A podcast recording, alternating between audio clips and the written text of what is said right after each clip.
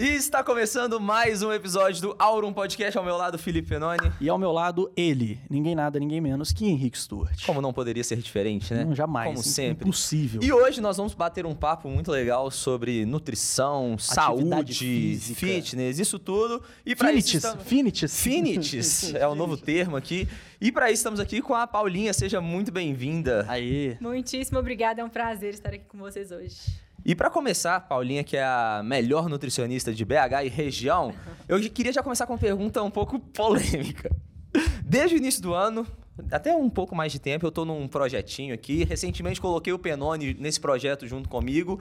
E eu quero Fala o saber o do seguinte. projeto. O projeto Um Novo Stuart.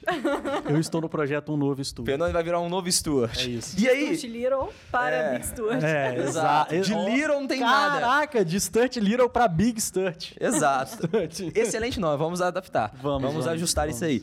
E aí, eu quero saber o seguinte: já que a gente tá nesse projetinho, o que, que a gente precisa comer pra ficar grandão? Caramba! Essa é a pergunta de milhões. Pra ficar Big Stuart. Pra ficar Big Stuart. Muita coisa junto, assim, mas vocês querem que responda de, de fato, assim, tecnicamente, a Sim. pergunta de milhões. Exato. O, o comer pra ficar grandão não é só comer pra mais, né? O comer certo, quanto você tá gastando, mas primeiro é treinar. Primeiro é puxar ferro e a comida ela vem pra acompanhar. Essa parte aí eu tô seguindo Quantos bem. treinos no ano? Ah, já foram mais de 300. Caramba. O meu eu fiz incrível. uma maratona em abril. Ah, Aju- ajuda, né? é, Mas ajuda. depois não fiz mais nada, não. ficar grandão, não. De abril até aqui eu não tô. A maratona mais ajuda a nada. ficar magrinho. Mas de fato, assim, o treino ele é o estímulo principal e a dieta ela vem depois. Eu sempre falo isso. A pessoa quer ficar grandão, vai buscar um treino bem feito primeiro, depois você busca dieta. Proteína, carboidrato, gordura também, tudo na medida certa e tem um cálculo preciso por trás. Você acha que o treino, inclusive, é mais relevante do que a, a própria dieta? Definitivamente. É, quando a gente pensa nos dois extremos da nutrição, crescer, né, ganhar músculo, ou emagrecer, para crescer, dieta é mais treino é mais importante, desculpa, e para emagrecer, dieta é mais importante.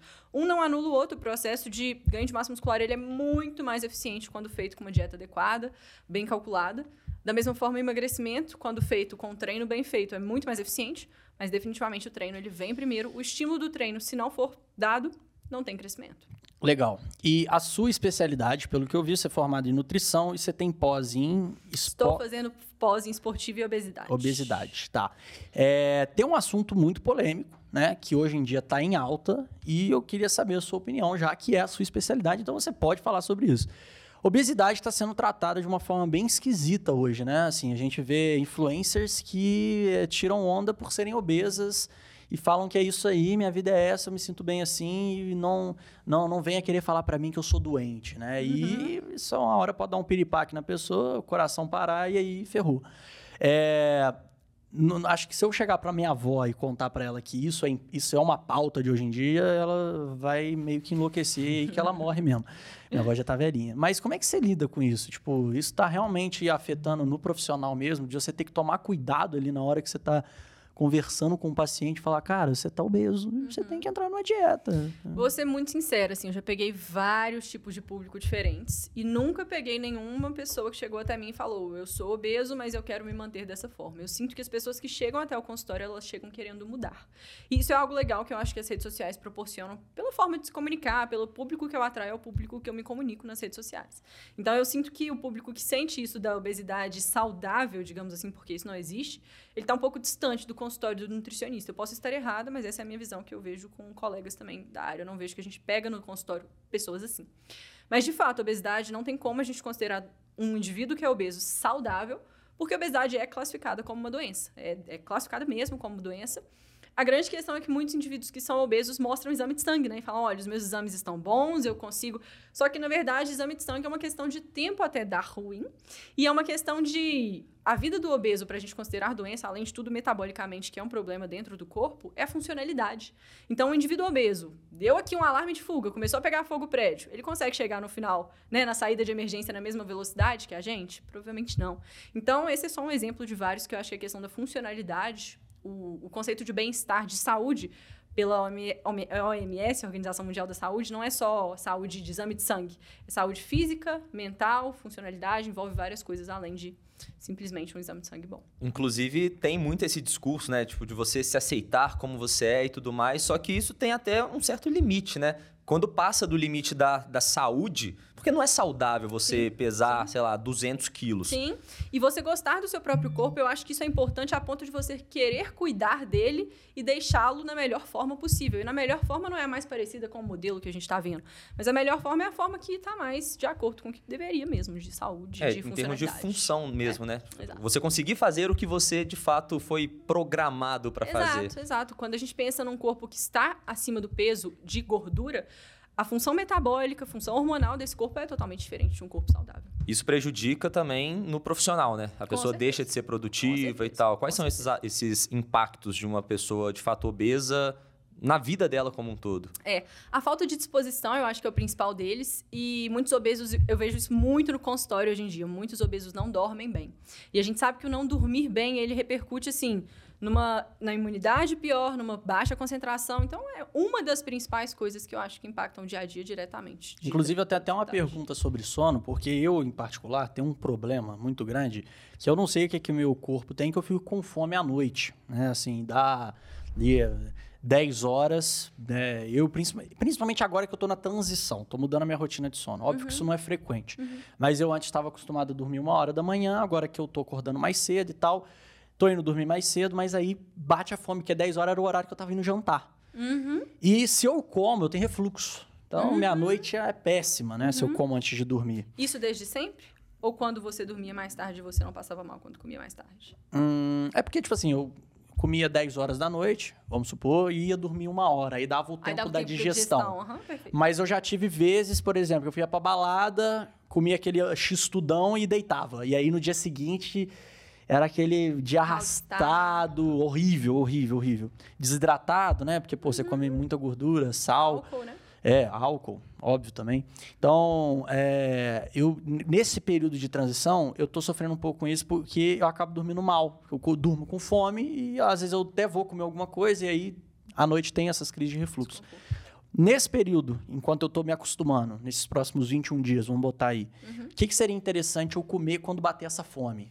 É, eu acho que mais do que te orientar sobre o que comer quando bater a fome, é você ter o máximo de atenção no que você come ao longo do dia.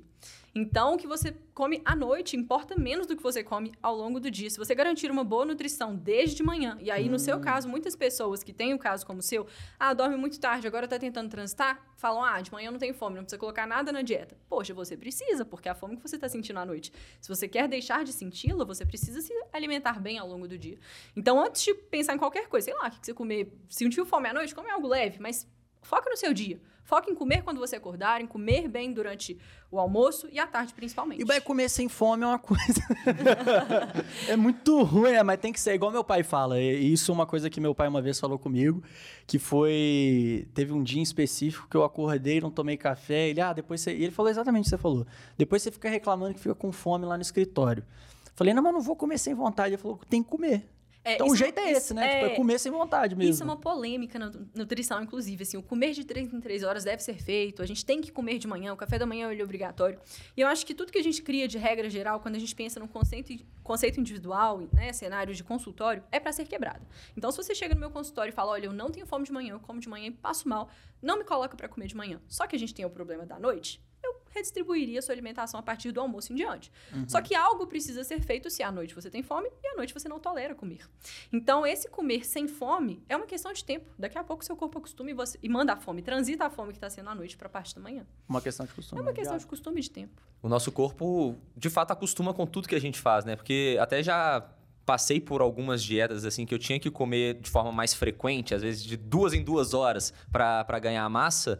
E, às vezes, você não tá com fome nenhuma, você enfia comida para dentro mesmo, literalmente, tipo, na, na marra, porque você precisa comer aquilo. E, às vezes, você comer muito é mais difícil do que você treinar muito pesado. Só não que... responde à fome, né? Exato. Aí só que passa um mês, dois meses, se você ficar duas horas e meia sem comer, você já tá faminto querendo comer. Hoje eu postei no meu Instagram que. Postei reclamando, assim, falando, ó, tem duas horas que eu almocei, eu tô com fome, será que é o frio? Será que é TPM? Será que. Enfim, o que que é? E aí eu recebi uma resposta de uma seguidora falando que legal você postar isso, porque eu vejo tanto nutricionista falando que tem que comer de três em três horas, e mostra um pouco da gente tentando respeitar o corpo. Então, poxa, eu tava morrendo de fome duas horas depois que eu almocei. O meu horário de comer seria umas quatro horas depois que eu almocei. Mas se a fome veio, eu comi. Então, acho que tem um pouco disso também. A gente tem um planejamento de dieta, que quando a gente, o corpo acostuma, mas eventualmente a gente muda, o ambiente muda, internamente a gente Uhum. muda e a demanda vira outra. E hoje, com esse avanço, assim, a gente vê é, muito tipo de comida surgindo, a cada esquina tem uma coisa diferente. Esses dias eu vi é, temaki de coxinha, mano. Tipo, Nossa. Treco muito louco. Sem limites, né? E, assim, a gente tá vivendo a era do tá tudo na nossa mão. Eu tenho uma briga com iFood, cara. Eu peço muito iFood, por quê? Porque eu trabalho fora, então é, eu tô longe de casa, eu não tenho o costume de, de, é, assim, igual, tô aqui. Hoje a gente gravou três podcasts, eu tive que comer na rua. Tem como conseguir manter uma dieta sem ter que ficar trazendo marmita e coisa de casa, porque eu já tentei, eu não consegui, a não ser que eu tenha uma mutação genética aqui que me dê motivação para fazer minha própria comida. Mas hoje tem os restaurantes no iFood que conseguem entregar uma comida de qualidade, saudável, e eu consegui, né, comer de um jeito um pouco melhor. 100%. Tem muita opção. Acho que todos os lugares, até BH, que a gente fala que é uma grande roça, né? Tem muita Uhum. opção. Eu acho que tudo é uma questão de ótica, assim. Tem muita gente que vai para os Estados Unidos e fala, ah, Estados Unidos tem muito fast food. Poxa, mas você já entrou no supermercado no fast- no- nos Estados Unidos procurando uma comida saudável? Toda farmácia nos Estados Unidos tem ovo cozido em saquinho. Por que, que ninguém vê? Porque Sim. ninguém procura. Então, todas as últimas vezes que eu viajei fazendo dieta, eu achava excelentes opções. É claro que os fast foods, eles são muito mais esca- escancarados, são muito É mais isso, eu- atrativos. é isso que eu ia falar, porque você entra lá no, no, no iFood, você vê isso, coxinha de mandar, temaki. aí Ele não vai te mandar uma é, propaganda de uma salada, porque não sabe vai não vai vender. Não vai vender. Não vai vender. Esses Então, restaurantes, eles são escondidos, né? Eles são escondidos porque a maioria das pessoas que estão no- na vida de dieta e se propõem a isso, elas fazem a própria comida. Então não é uma coisa tão vendável assim. Mas definitivamente tem como comer bem na rua, assim. Eu acho que os mercados mesmo estão se adaptando muito bem. Então, a gente vê hoje um tanto de bebida proteica sendo vendida, opções de fruta picada. Tem, assim, um monte de coisa que eu acho que Depois me dá as dicas. pô, Não vai falar aqui porque não é publi e não tem ninguém pagando a gente, tá Tem bom? destaque no meu Instagram sobre isso. Tem destaque no Instagram dela aí, viu? Aí, ó, Ela já fez as publi. Mas aqui não, aqui é só se pagar. Paga nós. Paga nós. Manda umas comidas pra gente Comer durante é, o podcast. comer durante o podcast. é aí. comer falando faz mal, né? Comer- falar enquanto Vai come. dar certo, não, vai dar certo. É, acho que E, Paulinha, a gente tá. Eu esqueci o que eu ia falar. Ah, lembrei. Tem um mito muito grande sobre se é caro ou barato comer saudável, né? É caro ou é barato comer saudável? Porque você vê muito biscoito, assim, ah, pagar dois reais num pacote de biscoito Aham. e mata a sua fome ali. Só que é alguma coisa mais saudável, que demanda um trabalho maior. Aham. Como que é isso aí? Para o seu caso, que acabou de me pedir opções práticas que não tem que fazer em casa, eu diria que é caro. É, se a gente for 100% pro prático e que é saudável, e que é proteico e que é equilibrado, querer tudo por um preço barato, isso não existe. Então, assim, quando a gente vai buscar por opções boas e práticas, elas costumam ser mais caras. Mas nenhuma dieta precisa ser a base disso. E eu acho que é o, o- o pulo do gato. Assim, as pessoas vão pra ideia de dieta, elas não pensam em ir pra cozinha domingo à noite fazer a marmita dos próximos três dias. Elas pensam em ter que comprar as coisas prontas mais práticas do mundo. E aí sim é caro. Mas assim, tem uma outra questão também. Você acabou de falar de iFood. E o tanto de gente que eu vejo pedindo delivery, pedindo iFood, saindo pra comer, achando isso normal e não e achando caro outras opções que às vezes são compatíveis com o outro gasto que tá tendo. É, né? uma Às vezes a pessoa fazendo um planejamentozinho ali, É. ela consegue encontrar uma maneira mais barata de ser Mas a saudável. alimentação saudável, de fato, não é cara. E você falou sobre saudável, barato, prático, é, e tem até outro, outra situação que você tem que escolher alguma dessas três, né? É possível você ficar grande, seco e natural? O cara tá no pique, mano. É o dia inteiro, Tô assim. focado nos virar três body dias. Pô, ele tá, é o dia inteiro. O dia inteiro. Com certeza, tem. Só que assim, o volume de comida que uma pessoa precisa comer pra ganhar massa muscular de forma expressiva, no seu caso, pelo que eu entendi, você precisa comer muito pelo que você falou, Precisa. E come, viu? vai ficar caro se só comer na rua. Então, tem que se planejar, tem que carregar marmita, comer muito arroz, macarrão e fazer dar certo. Porque tem como conciliar você crescer de forma seca, ou você vai ter a fase de fato que você vai crescer, vai ter aquele bulking, né? E depois você entra numa dieta pra secar. É, isso é uma coisa que eu vejo poucos profissionais falando na, nossa, na minha área, que é assim, quando a gente pensa em dietas de booking ou de cutting, a gente pensa nos dois extremos. Então, o ganhar massa muscular a todo custo é o booking, que é uma dieta muito mais alta do que as necessidades calóricas daquele indivíduo, e o emagrecimento o contrário. Só que quando a gente pensa em crescer, em ganhar massa muscular, se a gente joga lá pra cima a dieta, eu te dou muito mais calorias do que você gasta, a chance de você ganhar gordura junto é muito grande. Se a gente vai regulando aos poucos, e aí o problema tá aí, ninguém tem paciência. Mas se a gente vai regulando aos poucos, suprindo só o que você tá gastando a mais no treino, a gente chega numa dieta de ganho de massa muscular sem ganhar gordura junto. Saquei. Só que depende de paciência, depende de um treino bem feito no primeiro lugar, e aí depois a dieta entra para suprir só a demanda que foi gerada. E, inclusive, você falou aí que eu tenho dificuldade de ganhar massa e tudo mais. Isso é muito real. Eu já fui da, da equipe do Minas de natação. E teve uma época que, tipo, o treinador falou: oh, você precisa ir numa nutricionista para você ganhar massa, porque eu era muito magro. Tipo, hoje eu já sou magro, mas eu era, tipo, um palito, eu já tive 4% de gordura. Caramba! Que é muito pouco. Era, tipo... E hoje é quanto? Três, né? Não, um Pô, pouco já viu o café hoje. da manhã dele? Não. Calma, nós vamos chegar nessa parte aí. Nós vamos chegar nessa Ah, vai parte. ter, vai ter, vai ter. uma dieta. Vai ter, não, vai ter. Não, Nós vamos chegar de- nessa parte. Eu, eu me assusto. Mas Me aí a nutricionista na época me deu tudo quanto é tipo de caloria pra eu comer. Tipo assim, ela colocou chocolate à vontade na minha dieta pra ver se eu ganhava de alguma forma. Ganhou? Não. Comi chocolate à vontade e não ganhei muito, mas. Ó, posso falar? Você é um pontinho fora da curva. Então, a maioria das pessoas não é como você, parabéns. Sou um pouquinho fora da curva.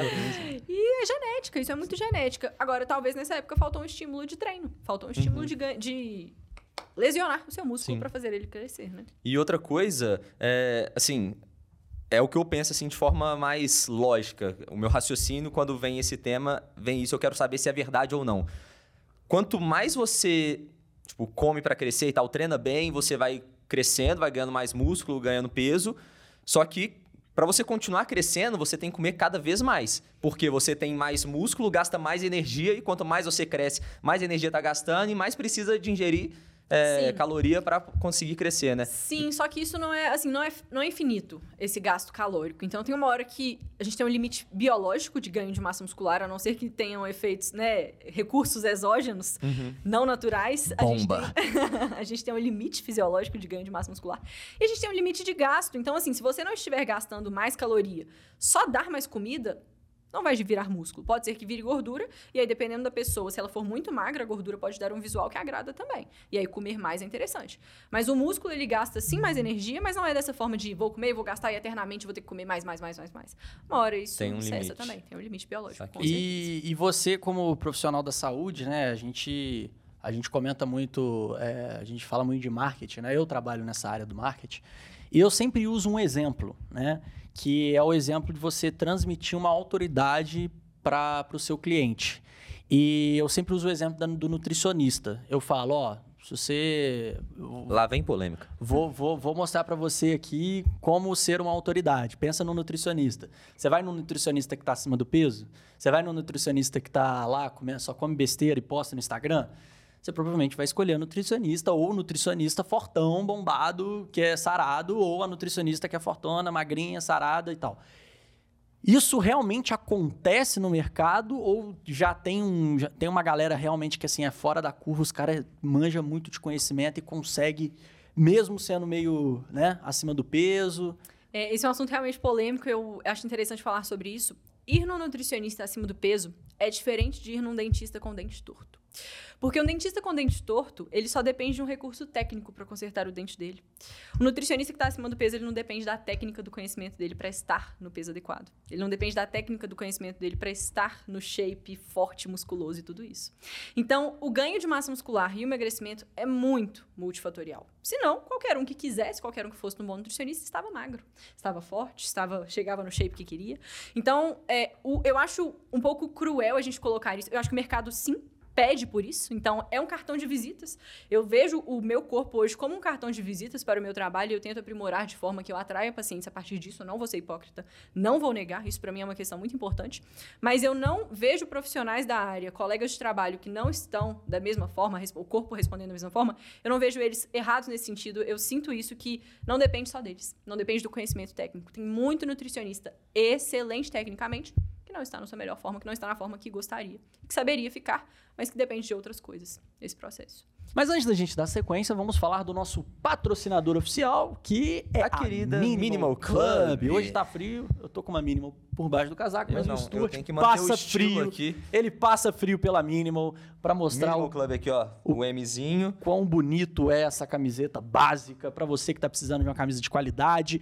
É algodão egípcio, pode lavar 37 vezes, vai continuar intacta, não vai amarrotar. E temos o nosso cupom. né? Aurum20 pra Aurum você que 20. quer ter uma maravilha dessa também no seu guarda-roupa. Cupom está aqui na descrição, Eu Aurum20 uso- pra você garantir a sua anos também. aí de mínimo e Eu tenho umas 15 só pretas. eu tenho umas 20 Umas amarela. 10 Ah, brancas. Não, na amarela nem tem. é. Tem a bege agora. A bege, isso. 20 bege, 20 preta, 20 branca. É isso. Então, pô, Minimal Club, valeu, tamo junto. E eu quero fazer uma pergunta específica aqui pra você, que é sobre a barrinha de proteína. Eu sou um cara que eu olho pra barrinha de proteína e eu falo, mano, isso aqui não é possível que isso aqui é saudável. Porque é muito é gostoso, tem chocolate, tem umas coisas que às vezes eu fico falando, cara, será que isso é saudável mesmo? Às vezes será que eu tô comendo isso, mas tem algo por trás que às vezes pode estar fazendo mal? Vou dar uma filosofada, tá? Pra responder essa À pergunta vontade. que você puxou e Maravilha. eu não tenho como responder de forma tão objetiva. Mas o conceito saudável ele é muito relativo. Então, Opa. assim, um doce de leite ele pode ser muito mais saudável do que um whey protein, dependendo do contexto. Então, tudo é contexto na nutrição. Eu não acredito que existe um alimento que é saudável, que é fit. Não sei de onde as pessoas tiram o conceito de fit. Mas, de fato, uma barrinha de proteína ela está longe de ser algo natural. Então, ela não é algo natural, ela tem uma lista de ingredientes enorme. A gente tem um conceito na nutrição que é de processamento, então minimamente processado, in natura, ultra processado. E a barrinha ela é um produto ultra processado. Ela tem muitos ingredientes, muitos conservantes, muitas coisas. É, a única, o único ponto positivo dela é que ela é um lanche proteico que substitui uma refeição completa e que né, resolve ali o que você precisa num, num pequeno momento.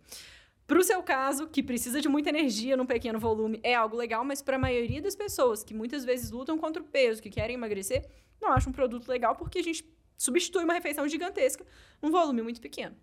Então, eu particularmente não costumo usar barrinha proteica, não costumo prescrever. Gosto de recomendar, assim, em ultíssimo caso. Isso que você falou é. Acho muito interessante até a gente aprofundar um pouco mais nisso, é, de ter muito volume de alimento e, um, e uma. um pouco volume de alimento, mas ter muita quantidade de, de proteína e de caloria e tudo mais. Porque, sei lá, minha mãe e meu pai sempre falam: nossa, você come muito arroz, e arroz é carboidrato, é muita, muita caloria que você está comendo. Só que eu fui olhar, tipo, meu pai às vezes pede um sanduíche e pede uma tigelinha de brigadeiro também. Aham. Fui olhar quantas calorias tem naquela tigelinha de 100 gramas de brigadeiro. E aí eu fui olhar quantas calorias tem em 400 gramas de arroz. É o mesmo tanto. É ao mesmo tanto. Então, É. é. muito melhor você comer um arroz que é mais saudável do que um brigadeiro, digamos Sim, assim, é sim. natural, do que você comer um brigadeiro que não vai te alimentar, na verdade vai te dar mais fome depois Sim. e vai consumir o mesmo tanto de caloria, né? Sim. Hoje, a última paciente antes de vir pra cá que eu atendi, a gente tava montando a dieta juntas. E aí é uma pessoa que tava morrendo de medo de comer pão. Eu falei com ela que ela poderia comer pão. Estávamos montando um lanche da tarde, montamos um lanche que eram duas fatias de pão, requeijão, frango. Era um sanduíche natural, mas com pão de verdade, pão de sal. E aí a substituição do, do lanche inteiro era uma barrinha pequena, proteica. E aí, quando eu mostrei isso pra ela, ela vivia comendo barrinhas proteicas, e eu mostrei isso pra ela, ela falou, não é possível, eu vou comer esse tanto de pão, e como substituição eu só posso comer uma barrinha. Eu falei, é, a equivalência é essa. Então, é, quando a gente desmistifica esses conceitos, assim, eu acho que é algo importante. É, E, te- e tem muita gente, assim, que entra nas paranoia de, tipo assim, eu vou ter que ser muito, né, é, fitness. e eu não posso comer ali uma gordurinha ou alguma, algum açúcarzinho. E aí chega no final de semana e enche a cara de cachaça. É aquela pessoa que é, é assim, é, extremamente possessiva durante a semana, mas aí no final de semana tá com foda-se, vai lá, bebe pra caramba, aí come podrão de madrugada. Anula tudo que fez durante come, a semana. dorme né? mal. Então, tipo, se você consegue manter a, a dieta, a rotina, o hábito né? dos os sete dias da semana, você pode tirar ali um diazinho, porra, comer um pudinzinho ali depois do almoço, Sim. é, ter um dia na semana que você vai comer uma paradinha mais, uma 100%. friturazinha. Eu acredito muito nisso, eu mostro muito isso no meu Instagram, porque eu sou uma pessoa que gosta muito de comer. E eu Aí. até elaborei um post sobre isso, ainda não fiz spoiler do tema, mas ainda não postei, né? Mas é muito diferente a gente gostar muito de comer e gostar de comer muito. São coisas totalmente diferentes. E a maioria das pessoas que gostam muito de comer também gostam de comer muito. Uhum. Eu era essa pessoa e por volta dos meus 14 anos eu comecei a engordar. Eu não engordei muito porque eu, tive, eu tinha uma genética de não ficar enorme, mas eu sempre fui pequenininha com uma barriga de, de chope gigantesca. É igual eu. E aí, Igual eu. e aí, nessa fase, eu me assustei, porque eu sempre fui a pessoa que gostava muito de comer. Falei, meu Deus, não é possível que eu tenha que parar de comer. E ao longo desses anos, tem quase nove anos que eu tô nesse processo de dieta e treino. Passei por muitos nutricionistas, muitos processos diferentes, mas eu aprendi que o problema não é gostar de comer, o problema é gostar de comer muito. E comer muito e comer de tudo não é compatível. Então, se você quer comer de tudo, se você quer incluir o açúcar, quer incluir a gordura, quer incluir não dá para ser muito. Então, isso eu acho que é um ponto muito importante que as pessoas não pensam sobre isso. Eu, particularmente, sou uma nutricionista que amo comer. Meu TikTok, eu já até falei sobre isso também. O meu TikTok, eu só dou dica gastronômica, dica de restaurante, dica daquilo. Então, eu acho que gostar de comer e querer comer diferente não é um problema. A gente tem que dosar a quantidade. Só quero dar um exemplo do que a gente estava falando sobre ser, sal, é, ser saudável, né? O alimento é saudável ou não, e a barrinha de proteína, que foi um exemplo que vocês trouxeram.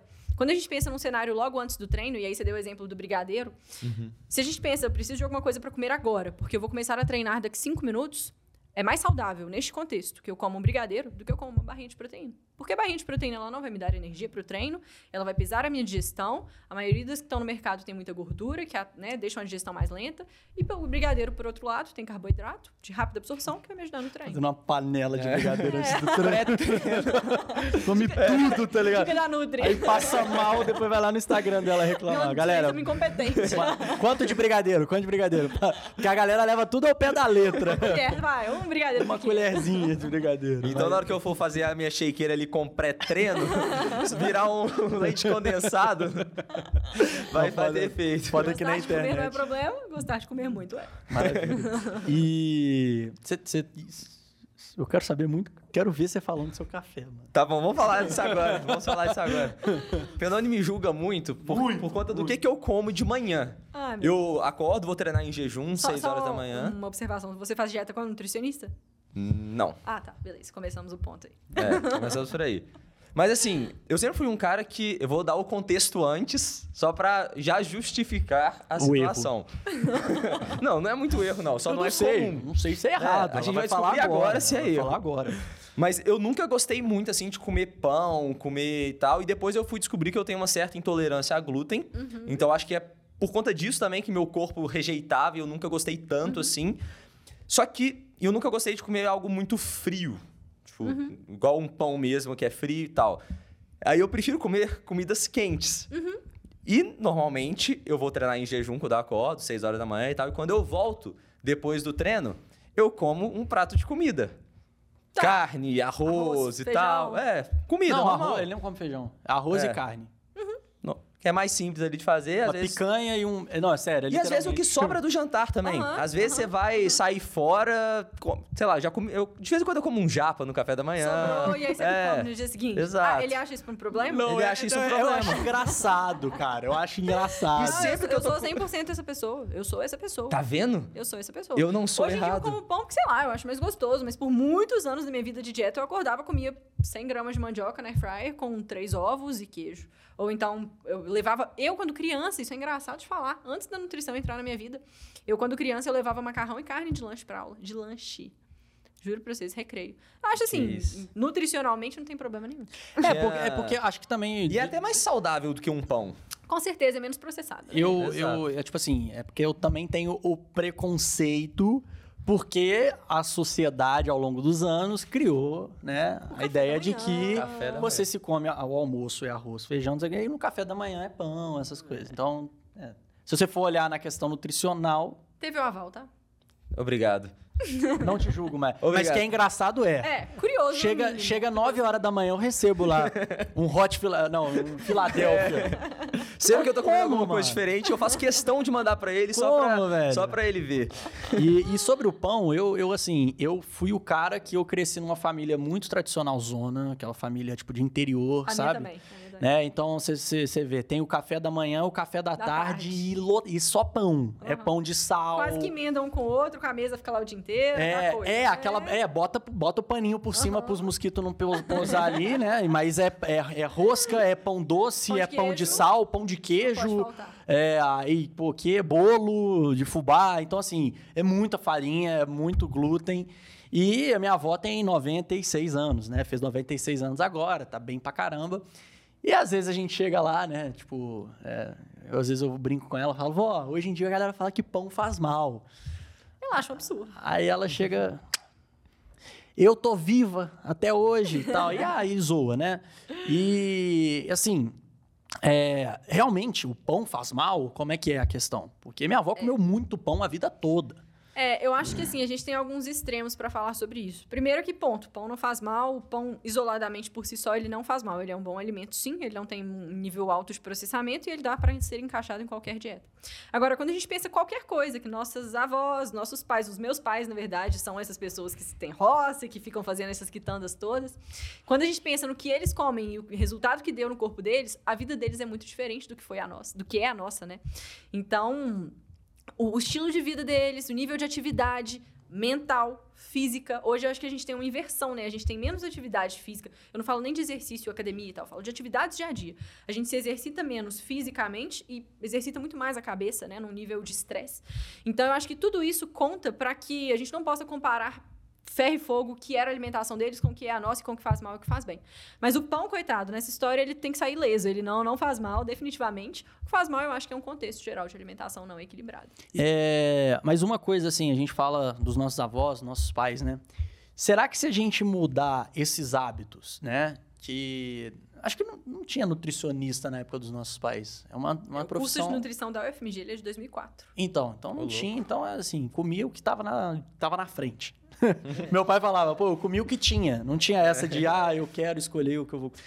Será que se a gente cuidar mais da nossa alimentação, a gente pode, e vendo que a alimentação é, é responsável por muitos dos nossos resultados de vida mesmo, e que grande parte das doenças estão linkadas com a má alimentação, a gente pode aumentar a expectativa de vida do ser humano?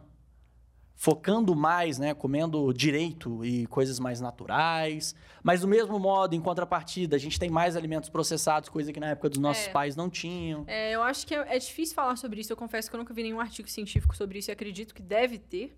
Mas ao mesmo tempo que a gente está buscando se exercitar mais, porque a geração do meus dos meus pais, por exemplo, dos meus avós, não se exercitavam. Vieram da roça, eram ativos lá, quando chegaram aqui, continuaram os hábitos de alimentação que tinham lá, mas pararam de se exercitar. Então, por isso que a maioria deles tem doenças crônicas não transmissíveis, hipertensão, colesterol alto, diabetes. É por isso que eles não estão saudáveis. Mas quando a gente pensa em melhorar isso, e a gente tem outros contextos ruins que eles não tinham, como o estresse no trabalho. A nossa geração é uma geração doente mentalmente. E as doenças mentais, elas matam. Assim como as doenças físicas, né? Do, uhum. de doenças crônicas mesmo. Então, eu não sei até que ponto que a gente que a gente está sendo benéfico por um lado, mas atrapalhando por outro. E assim, é, você é uma pessoa que treina todo dia, né? Ou quase todo, todo dia. É, todo quase dia. todos os dias. Cinco Já vezes tive... por semana, em média. Cinco vezes. Já tive várias vezes na academia também. Sempre tá naquela correria, sempre, tipo... Sempre. Tem a agenda lotada, a rotina do dia a dia mesmo, mas não, não falha no treino. Além daquilo que a gente até comentou também, né? Que você usa isso como um cartão de visita Sim. da sua profissão. Sim. Quais outros benefícios que você enxerga em treinar e por que você não abre mão disso? Para mim, definitivamente, força física repercute em força mental, com certeza. Então, quando eu estou mais forte fisicamente, quando eu estou me fortalecendo na academia, eu, minha cabeça, eu me sinto bem mais forte mentalmente mesmo. Isso na hora, mas isso depois também. Então, com certeza, depois de um dia que eu fiz um treino de força, que eu liberei endorfina, que eu me senti forte, eu passo o dia sendo muito mais produtiva. A chance de eu desenvolver alguma crise de ansiedade naquele dia, ela diminui assim drasticamente. E ao mesmo tempo, se eu passei o dia cansando, não, não comecei o dia cedo me exercitando, mas cansei fisicamente e mentalmente com o trabalho ao longo do dia, a chance de eu conseguir fazer algum exercício no final do dia quase zero. E elimina um pouco dessas, desses riscos, igual você falou. A nossa geração é uma geração doente. É... E ouvir isso para uma pessoa que já teve síndrome do pânico, eu já tive síndrome, eu já ouvi isso várias vezes, não foi você que falou pela primeira uhum, vez. Uhum. Mas a gente que é ansioso, a gente às vezes escuta umas coisas que deixa a gente mais ansioso ainda. Fala, pô, será que eu sou doente? Será que eu vou morrer então? Mas assim, eu vejo meu, minha, minha, rotina, eu me preocupo em fazer atividade física, em estar tá sempre ocupando a minha cabeça com coisas. Isso nos tira desse, desse risco? É, não, não diria que 100%, mas as chances de correr esse risco são muito melhor, menores. Tem muita evidência científica mostrando tanto que exercício físico diminui as chances de doenças mentais, sim. Melhora sintomas de ansiedade e estresse e deixa o dia mais produtivo, com certeza, definitivamente. Nossa, é nítido a diferença no meu dia a dia sim, quando eu vou treinar de manhã e, de fato, faço o exercício, um treino bem feito. Uhum. Você fica mais disposto, mais, mais feliz, você eu tá vejo. com aquela E quando ele não treina, ele fica meio. Ele fica pra baixo, ele fica estressado, essas paradas. Sim. Não, é sério, é, É real. Eu já percebi isso. Isso é super delicado para falar com pessoas que são realmente acometidas por doenças mentais, porque muitas vezes são pessoas que estão em condições que é difícil de sair de uma cama, é difícil de ir fazer exercício físico, a pessoa não consegue ver diretamente o prazer no exercício, e eu mesma nem vejo prazer no exercício todos os dias. Mas criar uma rotina, criar aquilo dali como hábito, com certeza te blinda de ficar tendo isso de forma recorrente. E às vezes você não vê o prazer no exercício todo dia, mas você sabe que se você ficar tantos dias sem ir, você vai ter meio que o desprazer de não, de ter, não ter ido. ido, com certeza. Não só aquela coisa óbvia, mas uma questão hormonal também. Então, nosso Sim. corpo produz uma série de hormônios de bem-estar, de prazer, repercutindo quando a gente faz exercício físico. Legal. E da questão é, nutricional, a gente tem uma. É, Porque a gente foi da nutrição pro exercício em segundos, né? é, mas tá muito ligado, Tá né? muito ligado, tá muito ligado. Você fala muito de atividade física com Falo, suas falo, falo. pacientes e pacientes. É, mas na questão nutricional, hoje em dia a gente tem solução para tudo, né? Tipo, do que comer, do que, é, do que comprar. Igual o Ian Rodrigues, não sei se você conhece, Sei. que, que Corre, né? corre, é. Ele veio aqui semana passada ele falou, mano, faz lá na sua casa brócolis na air fryer. eu falei, pô, vou fazer. Eu fiz bom pra caramba. Inclusive, eu tô devendo um pix de 100 reais pra ele. eu falei, mano, não é bom. Ele falou, é bom, confia. Então, assim, a gente consegue misturar ainda com... é, a gente consegue fazer muita mistureba ali que, às vezes, a gente consegue dar um gostinho bom numa coisa que, às vezes, não é tão boa, usando algumas alguns, é, coisas domésticas. Utensílio doméstico fala, né? De coisa, de- Tempero. coisa de cozinha, né? Aham. Tempero, coisa de cozinha. Né? Quais que você recomenda a galera ter em casa que você fala assim, cara, você consegue transformar aquilo que você não gosta ou aquele ovo que você come todo dia de manhã, você vai conseguir dar um gosto novo pra Aham. ele. O que, que você recomenda, assim, temperinhos ou Mais até de mesmo, pensar... tipo... Desculpa, pode ter. Não, é, é, esses utensílios eletrodomésticos, lembrei do nome. Boa! Pensando em eletrodomésticos, eu acho que a air fryer é a rainha, né? Então, a air fryer dá pra fazer tudo nela. Pessoa que precisa de uma praticidade, mas não quer gastar horas na cozinha, tudo dá pra fazer na air fryer. Você coloca uma batata crua, bota um azeite por cima, um sal e bota a carne crua junto e no final, 10 minutos depois, tá pronto. né? Então, acho que de utensílio, a air fryer é rainha. Mas de preparo, assim, quem tá disposto a querer uma vida mais saudável, comer melhor e fazer a própria comida, acompanhe perfis que postam. Como você falou do Ian, como o meu, como de pessoas que fazem comida. Porque não só fazer comida, é pegar uma panela e fazer carne, mas fazer um lanche, fazer uma coisa de forma diferente. Acompanhar inspirações no Instagram, acho que é muito boa, porque de temperos é uma infinidade, né? Tem um milhão de possibilidades. Mas air fryer, todo mundo tem que ter. Não, e muda completamente. Eu, eu nunca fui um cara que gostou muito de comer salada. Salada, legumes e tudo mais, nunca gostei. E acho que porque eu se- sempre que me apresentaram um prato de salada, Era acho sem que graça. é totalmente sem graça. Às vezes vinha alface, rúcula, negócio sem tempero Uhum, nenhum, e a- meio que a folha pura lá. Aham, E aí realmente não tem graça nenhum e não gostava. Claro. E aí minha mãe começou a fazer um temperinho lá em casa muito bom com era azeite, mel e limão Pra comer Uhum. com rúcula. Pra comer com salada no geral. Mas... Tá, vai, continua. Por quê? É porque tem um que molha a rúcula e come direto. Ah, tá, não. Uma que é saladinha com aqueles O croutonzinhos. repertório dele você viu que não é muito grande, né? tem, um, tem um que molha a Mas é isso, tipo assim, e fica muito mais gostoso, dá um sabor diferente e você consegue comer naturalmente. Misteira é uma coisa que nem todo mundo tem hoje em dia e que salva também. Ho- Hoje eu tava dando dica, ontem eu fiz, mostrei no meu Instagram, peguei, não tinha nada lá em casa de legume, eu precisava trazer marmita hoje. Peguei uma abobrinha, cortei na metade, botei na misteira e em cinco minutos tava pronto. Misto quente de abobrinha? Aham. Caraca, que doido. Pô, tem umas. Eu, eu sou o cara que eu como de tudo, eu só não como berinjela. É a única coisa Na que, tipo assim. bom. Minha mãe tem que fazer então o que, que ela fazia comigo quando eu era mais novo. Já viu quando você vai, sei lá, vai pra praia e aí tem uma criança que não come peixe? Aham. E aí pede aquela isca de, Fala é de peixe, fala que é frango. Aham. Minha mãe fazia isso comigo, só que ao invés de falar que. Eu comia peixe. Só que ao invés de falar que era peixe ou frango, colocava berinjela. Quer dizer, colocava berinjela e falava que era, que era peixe. Peixe. E aí fazia empanada. Aham. aham, Isso é raiz. Eu já fui muito enganado. Não, mas eu já, já passei por essa Não, mas fase peraí, do né? engano.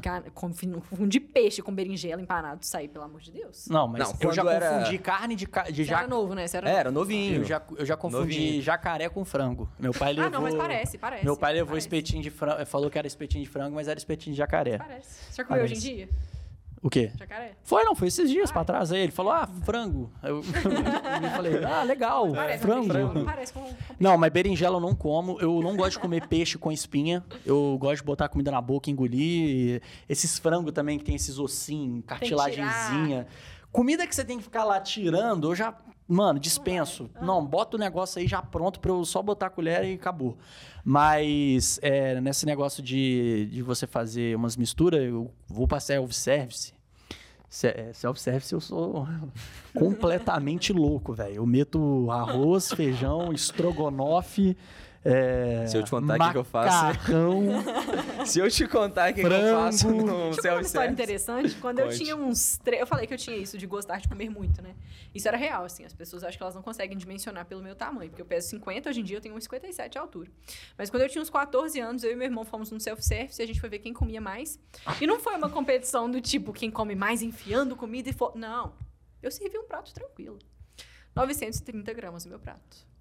Eu tinha 13 anos de idade e eu comi. E eu Tudo. saí viva, e Ô, eu saí sem passar mal e eu saí tranquila. Isso aí eu não consigo. Eu já fui num self-service Esse era o de- meu nível de comer muito. Eu já fui num self-service de sushi com um amigo meu, que a gente sempre ia na quarta-feira, na época do terceiro ano. Esse amigo meu era grandinho, um beijo, ele sabe quem que, quem que ele é.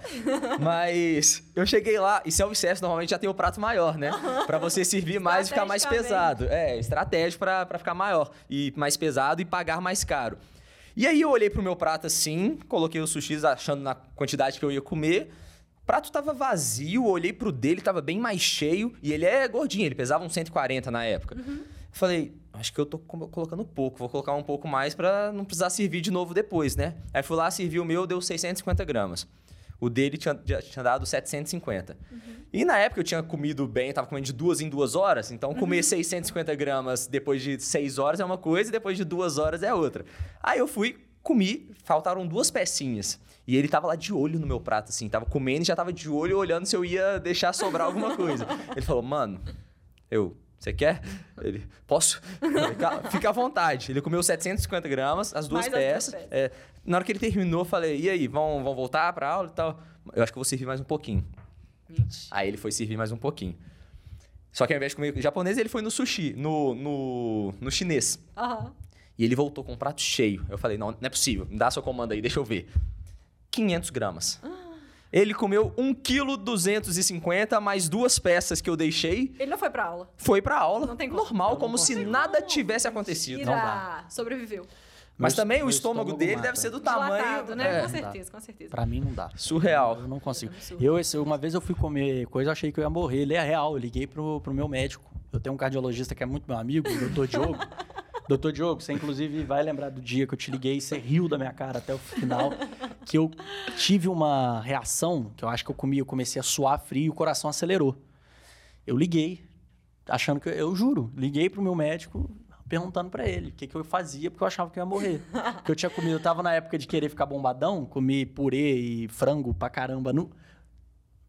Você sabe aonde? e... Mas foi triste. Eu não consigo comer muito, não. Não, eu mas, eu assim, tenho prazer como- em comer coisa gostosa. É, eu também, eu também. E aí eu tive que perder o prazer em comer muito. Porque era um prazer da minha vida comer muito, além de gostar de comer coisas gostosas. Eu tive que perder esse prazer, porque não era compatível com o físico que eu queria manter. Stuart é um premiado, a gente pôde perceber É. que ele pode comer muito e não engordar. É. Mas a maioria das pessoas tem que aprender a comer menos. E tem alguma comida que você tem no seu dia a dia, ou que você recomenda para os seus é, pacientes? Até, até porque hoje em dia a gente vê muita, muita galera é, divulgando a pílula para deixar mais focado. Aí o cara vai, usa aqueles. Qual é o nome daqueles remédios lá que deixa. é, você não desvia a atenção? Não, remédio mesmo, compra na farmácia. É, Ah, Venvance. Venvance, que a galera usa para estudar e tal. Aham. E, pô, isso não é saudável. E eu não sei qual, o quão saudável são esses nootrópicos aí que a galera vende, né? Uhum. Esses manipulados. Tem algum alimento que você fala, velho, coloca isso no... Óbvio que você não vai falar velho, né? Chegar pro paciente e falar velho. Ô, velho, Moço, moça.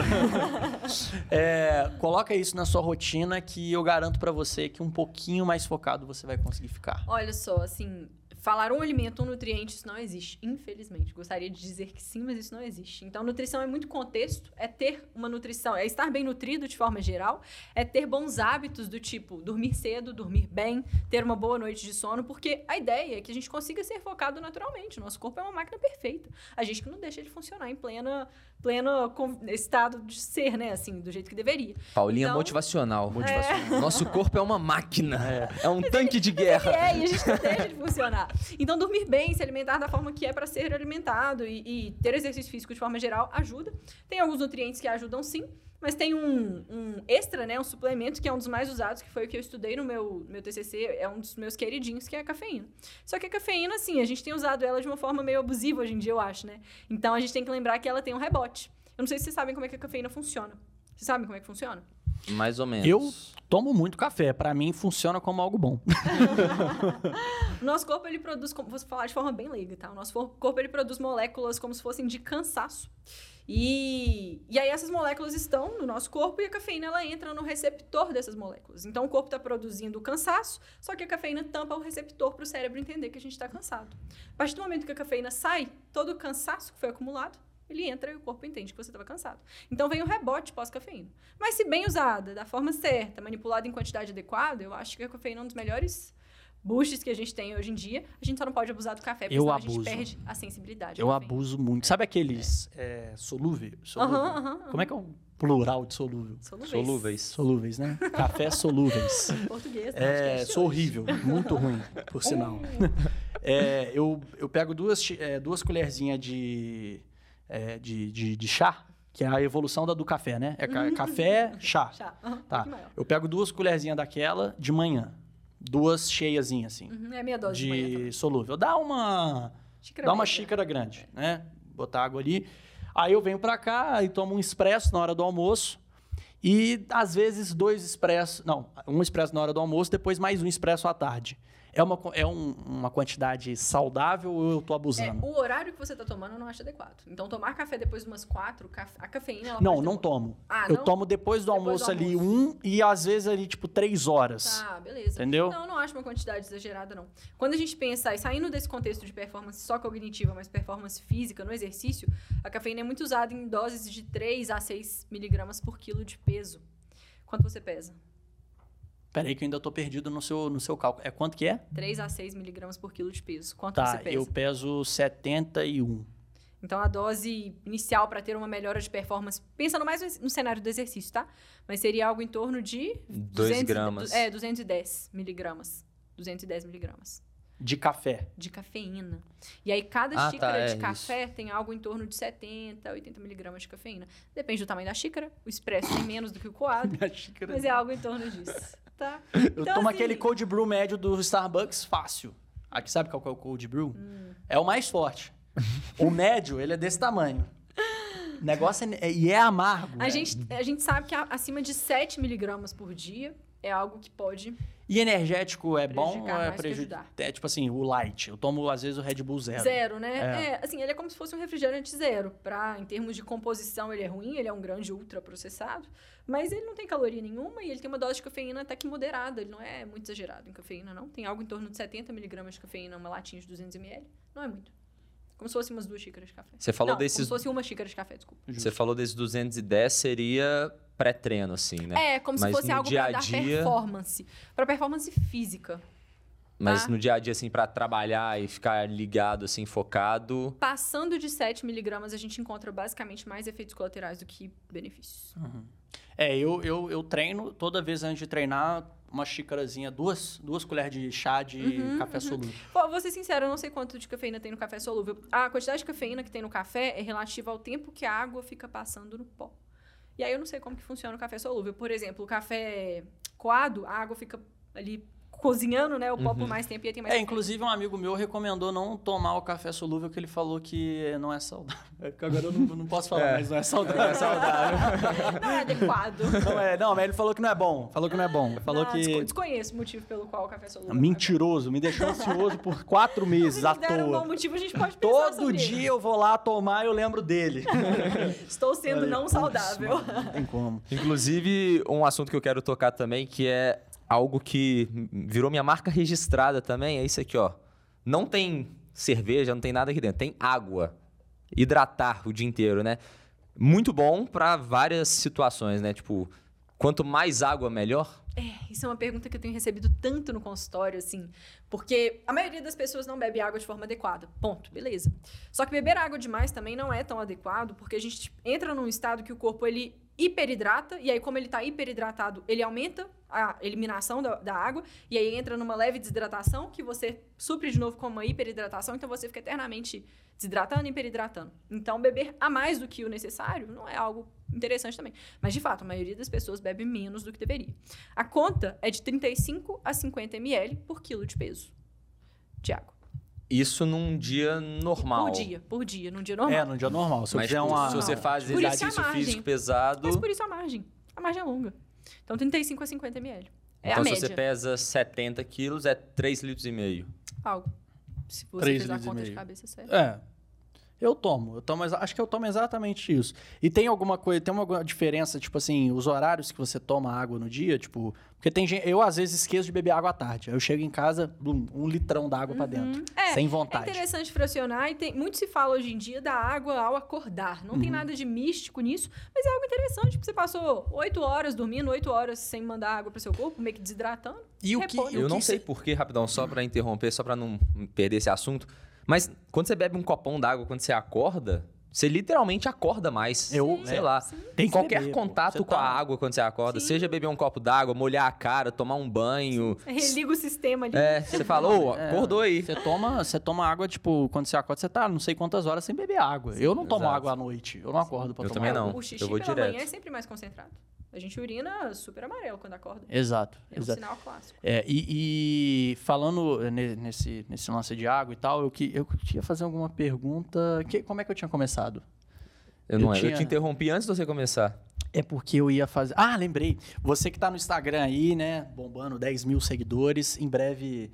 E com enga... Não, o negócio seu que eu gostei é o seu engajamento. Você tem um engajamento É. melhor do que uma galera aí que tem 300 mil. É, eu tô há muitos 400 anos no mil. Instagram e eu acho que o público que eu conquistei é muito fiel. Eu não- nunca Legal. fui de ganhar, ai, eu ganhei 2 mil seguidores de uma vez, nunca ganhei isso. Uhum. Mas eu nunca fiz questão de ganhar também. Nunca fiz questão de fazer post pra viralizar. E o mais incrível é que você realmente não precisa ter milhões de seguidores pra, tipo, ganhar dinheiro também com o Sim, Instagram, né? sim, Porque pra ter a você minha com. clientela, É, né? Você com Exato. 10 mil já tem a agenda fechada aí um bom tempo. E é isso que importa, né? É, é, na verdade, isso é um ponto, não sei se a gente vai entrar nesse assunto, se vocês quiserem aprofundar depois, mas hoje em dia é uma meta minha tentar ganhar dinheiro com o Instagram também. Então, além de nutricionista, eu preciso ser influenciadora para ter uma nova Uhum. fonte de renda.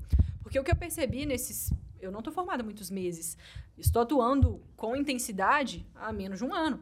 E o que eu percebi é que meu trabalho é totalmente limitado. Então, eu não consigo atender todas as pessoas que estão me procurando. Gostaria, mas eu tenho uma limitação física de Aham. horários, de, né, humana. Então, eu preciso ter outras fontes de renda, porque aumentar preço de consulta é algo limitado também. Uhum. É, não dá pra chegar num patamar assim, ah, eu sou o rei do mundo e vou botar o valor que eu quiser. É, exatamente, exatamente. Mas aqui, qual- o que, que você tem percebido aí de problema que a galera tá reclamando? Que chega muito no seu consultório, ou umas mensagens que você recebe. Tem o, o problema do momento, assim, que tá, a galera tá maluca querendo resolver? Caramba, que pergunta difícil. Tem muitos, assim. Pergunta difícil é pergunta boa, hein? Pergunta boa. que nunca foi feita. Caramba. Bom, assim, eu acho que tem muita gente hoje em dia querendo ser tudo e querendo fazer o mínimo pra ser tudo, né? E eu não sei, é meio mais uma filosofada, porque eu acho que eu nicho muito o público que eu recebo. Então, a forma que eu me comunico é- são as pessoas que chegam pra mim. A demanda que chega pra mim é a demanda que eu meio que mostro, assim. Eu nicho muito o meu público. Então, não tem como eu falar de uma ge- demanda geral, eu falo da demanda que tá chegando pra mim. Mas eu acho que tem muita gente hoje em dia querendo ter resultados e fazendo, assim, tudo muito porcamente. As pessoas, elas não querem treinar, elas não querem fazer dieta. Então, acho que isso é o maior problema das pessoas hoje em dia. E é o problema do momento, né? Do É o, momento. o imediatismo. Imediatismo, né? As coisas estão muito rápidas hoje, é, né? cara? querendo um resultado, querendo conquistar em dois meses o que cultivou de errado em cinco anos, né? Então teve resultados ruins de uma vida inteira fazendo coisa errada e agora em dois meses quer mudar tudo. Eu conheço muito uma difícil. pessoa assim. E, Inclusive, é, é luta, porque, tipo, é uma pessoa muito próxima a mim e que às vezes a gente. é, a gente vê ela lá muito animada e tal pra fazer dieta, entrar no ritmo, aí vai na academia, dura uma semana, aí chega ali num dia e fala: Ah, hoje eu vou tirar o, o coisa. Aí, assim, top de doce, de comida Sim, sim. gordurosa, É e aí perde o ritmo. É, é por Aí entra numa eu- deprê, depois volta de novo, tenta e fica nessa, entendeu? Sim. E, a- Essa fase que a gente tá agora de projeto verão é crítica, né? Porque a maioria das pessoas que chegam no meu consultório com pacientes novos, hoje em dia, eles estão buscando um resultado em dois meses pro Réveillon, uma coisa que nunca conquistaram na vida. E aí, assim, eu sou muito realista. Ninguém sai do meu consultório falando assim, olha, eu estou com a estratégia da melhor nutricionista que vai fazer. Não, porque eu tenho que ser realista, senão a pessoa vai ficar frustrada que não teve o resultado que queria. Então, eu foco muito nisso de tentar fazer algo que é real, mas algo que vai entrar na vida da pessoa para ela entender algo que ela vai levar para a vida inteira. Porque senão ela não vai conquistar o que ela quer agora, nem depois. E se conquistar alguma coisa, ela não vai sustentar. Nossa, eu comecei esse podcast achando que eu ia sair daqui com o projeto Réveillon. Não, não vai rolar. Ah, mas Não, você mas tá assim- treinando há 10 anos, né, mano? É, Você mas não é, é bebe, você frustrante tem de muita- certa Eu Eu forma. achei que em dois meses eu ia ganhar uns 10 quilos Não. seco, Você já- natural. você já tá à frente de muita gente porque você não bebe. Isso aí já é, uma- Isso é um um fato. fato. que você É. já pode estar lá na. na, Não, e é frustrante de certa forma, mas eu- sou realista por esse lado, mas por outro lado, eu tento desmistificar também essa ideia do, do dieta chata, dieta ruim. Eu sou uma pessoa, como eu falei, que gosto muito de comer. Eu adoro comer bem. Não me bota pra comer uma coisa sem gosto e ruim que eu não vou comer. Não aceito isso como dieta.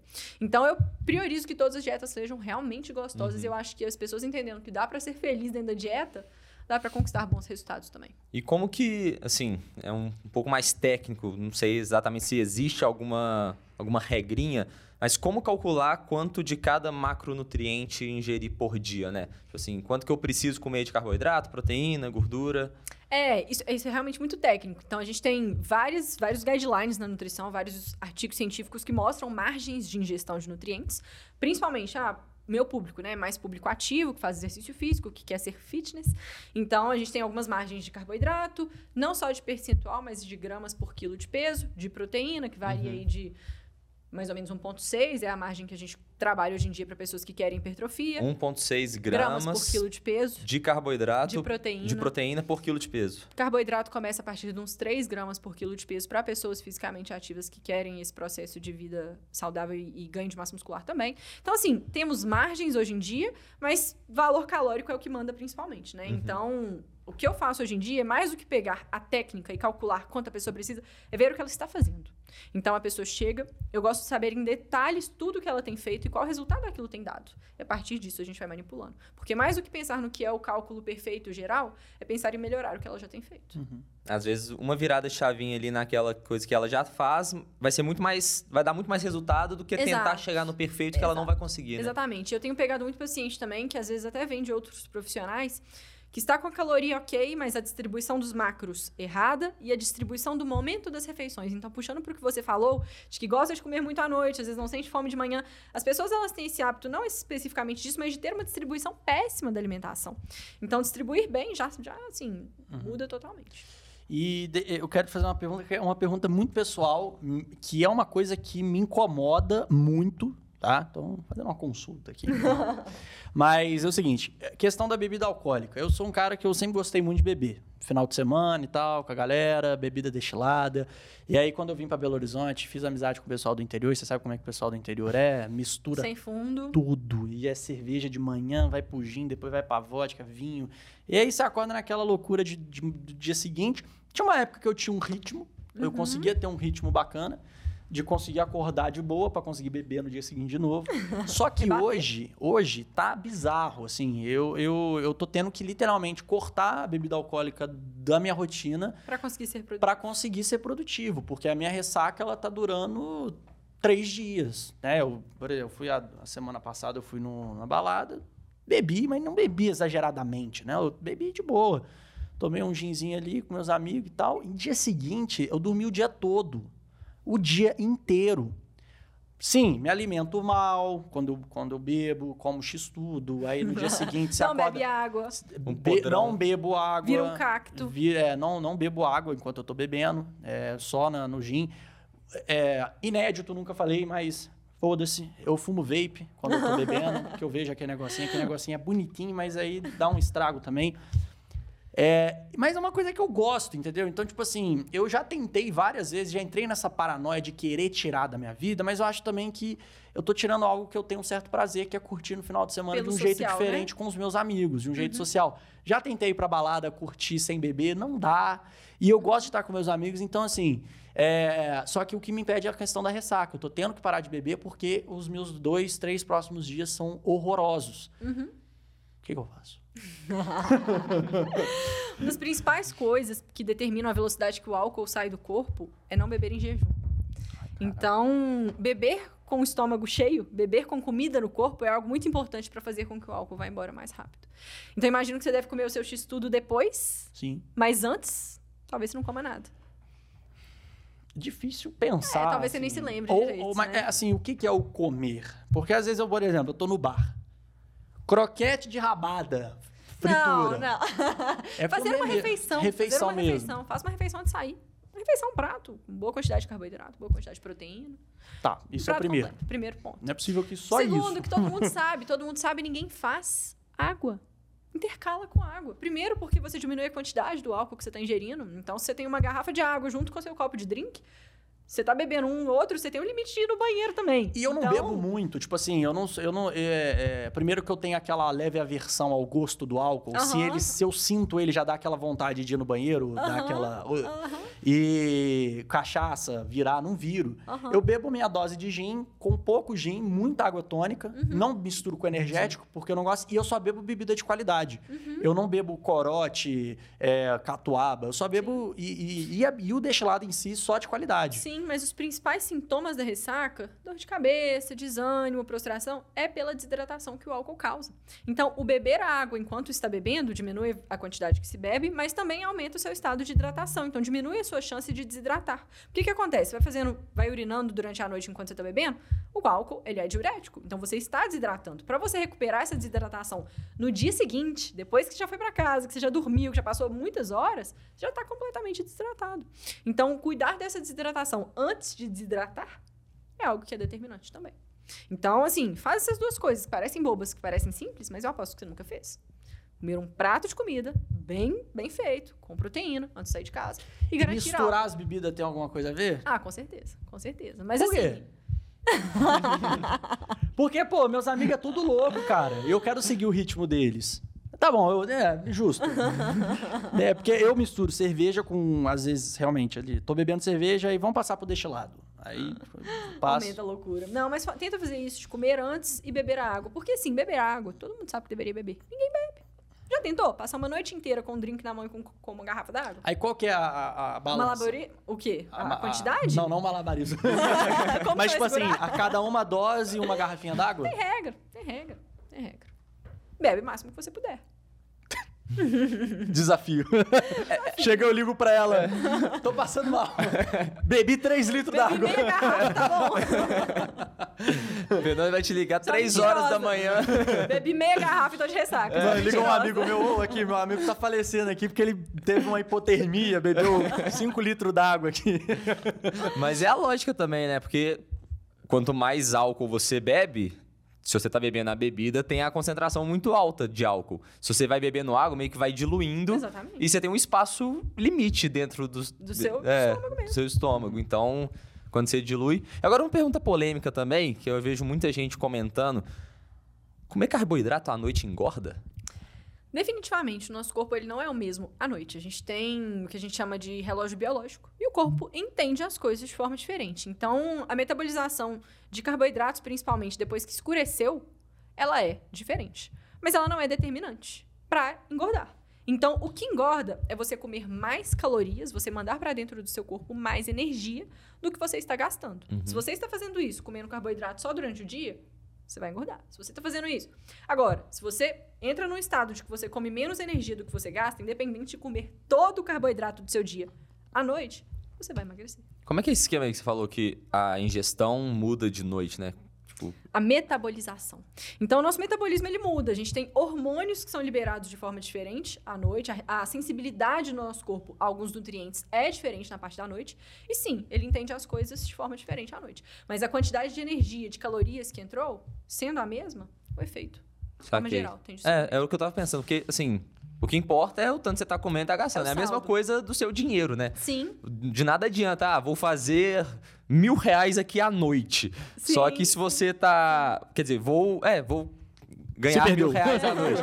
Vou ganhar mil reais aqui de noite. Só que se ao longo do dia você tá gastando 1.500, você vai ficar cada vez mais pobre. Exato, exato. Agora, isso tem algumas variações, porque o corpo ele não é uma matemática exata. Então, assim, para pessoas que têm diabetes, resistência à insulina, algumas condições de saúde específica, isso do carboidrato à noite é algo que a gente acende um alerta, mas de forma geral não é determinante para a maioria das pessoas. Saquei. Pô, sensacional. Pô, é isso, cara. Gostei muito desse papo. Principalmente na questão de como beber. Duvido que você Vou vai sair, da, vou sair daqui e vou pra balada. Hoje é quinta.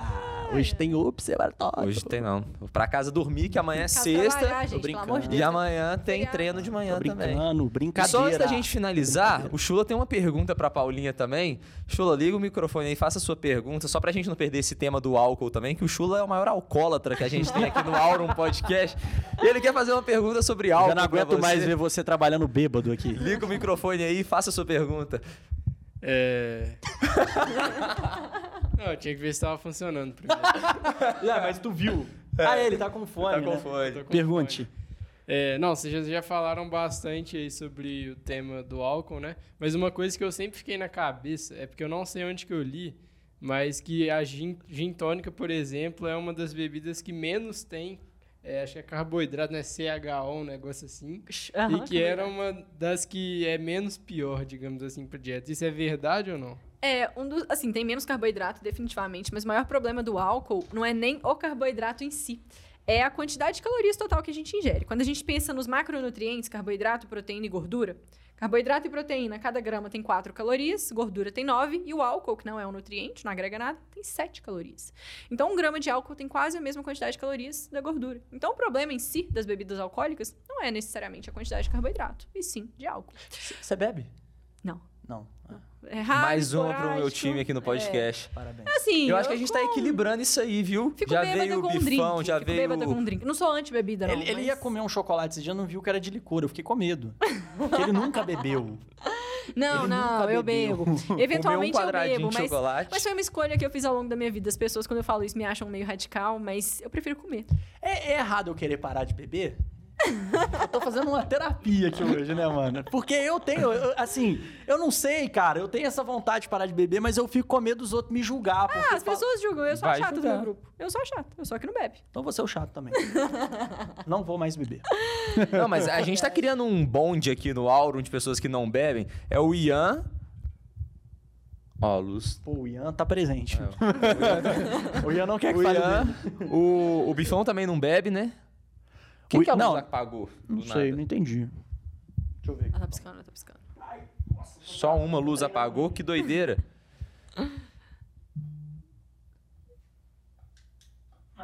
Enfim. Aí descobrimos uma coisa que queima. É. Descobrimos uma coisa que queima. Vovó tava certa. É. Não, mas só pra. é, porque- Deixa eu fechar essa questão do, do gin tônica dele, pode? Claro, claro, claro. Mas o gin tônica ficou muito famoso porque é um drink que dá pra ter pouquíssimas calorias. Então, você pega uma tônica que é zero açúcar, não tem, não é diferente de você misturar com o energético que tem ali uma latinha 120 calorias, um gin tônica zero tem zero calorias. Você adiciona uma dose de gin, fica baixo em calorias. Aí, Pode Chula, você pode pode, chapar à feliz. vontade sem ganhar barriguinha. Vamos tomar um gin tônico hoje, Chula? garoto. Amanhã tem aula, né? Isso aí, garoto. Isso Tem aí. que ser responsável. Paulinha, muito obrigado Pô. pela sua participação. O papo foi Muitíssimo fenomenal. obrigada. Espero que você tenha gostado também. Deixa um recado final pra galera, onde que a galera pode encontrar também. Bom, meu Instagram é Paulinha Underline Cossenzo, espero vocês por lá. Vai ser um prazer, eu falo todos os dias, mostro mais da minha rotina do que falo tecnicamente de nutrição, mas tem muito conteúdo antigo falando de nutrição. Eu acredito muito nessa nutrição leve, dia a dia, real e possível. Show de bola. Pô, galera, se vocês gostaram também, deixa o like. O cupom da Minimal tá aqui na descrição. Aproveitem, não deixem de, Comprar. de comprar. É isso. Tamo junto. Valeu, Valeu. Mais uma vez. Valeu, Tamo Chula. junto, valeu, É Chula. nóis. Uh! Abraço.